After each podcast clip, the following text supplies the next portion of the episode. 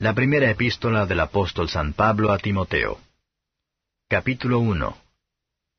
Pablo, apóstol de Jesucristo, por la ordenación de Dios nuestro Salvador y del Señor Jesucristo nuestra esperanza, a Timoteo, verdadero Hijo en la fe, gracia, misericordia y paz de Dios nuestro Padre, y de Cristo Jesús nuestro Señor. Como te rogué que te quedases en Éfeso cuando partí para Macedonia, para que requirieses a algunos que no enseñen diversa doctrina, ni presten atención a fábulas y genealogías sin término, que antes engendran cuestiones que la edificación de Dios que es por fe. Así te encargo ahora. Pues el fin del mandamiento es la caridad nacida de corazón limpio, y de buena conciencia, y de fe no fingida. De lo cual, distrayéndose algunos, se apartaron a vanas pláticas queriendo ser doctores de la ley, sin entender ni lo que hablan ni lo que afirman. Sabemos empero que la ley es buena si alguno usa de ella legítimamente, conociendo esto, que la ley no es puesta para el justo, sino para los injustos y para los desobedientes, para los impíos y pecadores, para los malos y profanos, para los parricidas y matricidas, para los homicidas, para los fornicarios, para los sodomitas, para los ladrones de hombres, para los mentirosos y perjuros, y si hay alguna otra cosa contraria a la sana doctrina, según el Evangelio de la gloria del Dios bendito, el cual a mí me ha sido encargado. Y doy gracias al que me fortificó, a Cristo Jesús nuestro Señor, de que me tuvo por fiel poniéndome en el ministerio, habiendo sido antes blasfemo y perseguidor e injuriador, mas fui recibido a misericordia porque lo hice con ignorancia en incredulidad. Mas la gracia de nuestro Señor fue más abundante con la fe y amor que es en Cristo Jesús.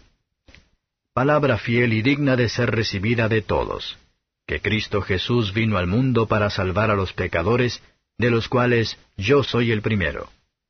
Mas por esto fui recibido a misericordia, para que Jesucristo mostrase en mí el primero toda su clemencia, para ejemplo de los que habían de creer en Él para vida eterna.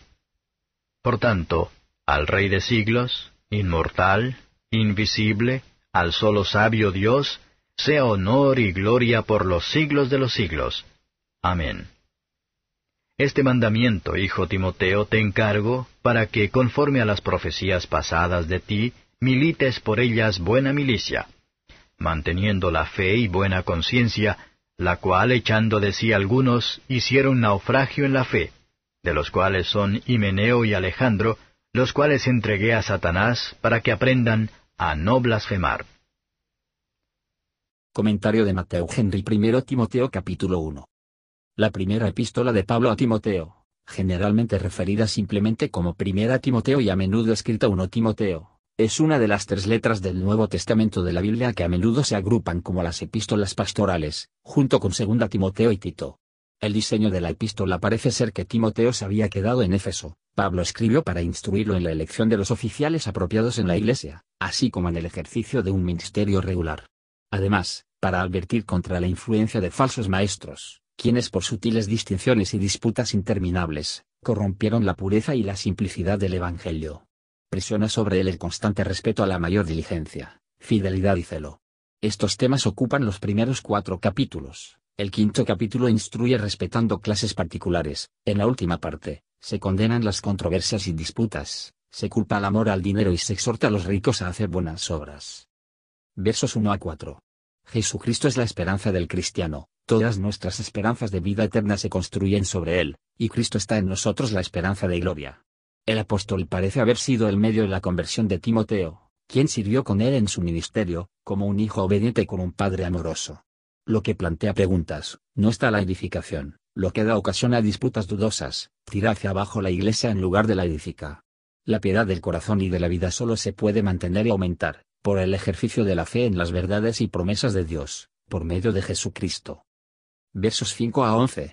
Lo que tiende a debilitar el amor a Dios, o el amor a los hermanos, tiende a derrotar el propósito de este mandamiento.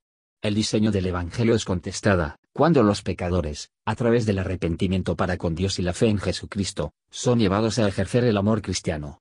Y como creyentes serán personas justas en la forma señalada por Dios, la ley no estaba en contra de ellos. Pero a menos que somos justificados por la fe en Cristo, realmente arrepentirse y abandonar el pecado, todavía estamos bajo la maldición de la ley, incluso de acuerdo con el Evangelio del Dios bendito, y somos incapaces de compartir la santa felicidad del cielo. Versos 12 a 17. El apóstol sabía que él justamente habría perecido, si el Señor había sido extremo para marcar lo que estaba mal, y también si su gracia y misericordia no habían sido abundantes a él cuando es muerto en el pecado, la fe y el amor que trabaja para Cristo en su corazón. Esta palabra fiel, estas son palabras verdaderas y fieles, que pueden ser dependía, que el Hijo de Dios vino al mundo, voluntariamente y de intento para salvar a los pecadores. Ningún hombre, con el ejemplo de Pablo delante de él, puede poner en duda el amor y el poder de Cristo para salvarlo, si realmente desea confiar en él como el Hijo de Dios, que una vez murió en la cruz, y ahora reina en su trono de gloria, para salvar a todos los que vienen a Dios por medio de él.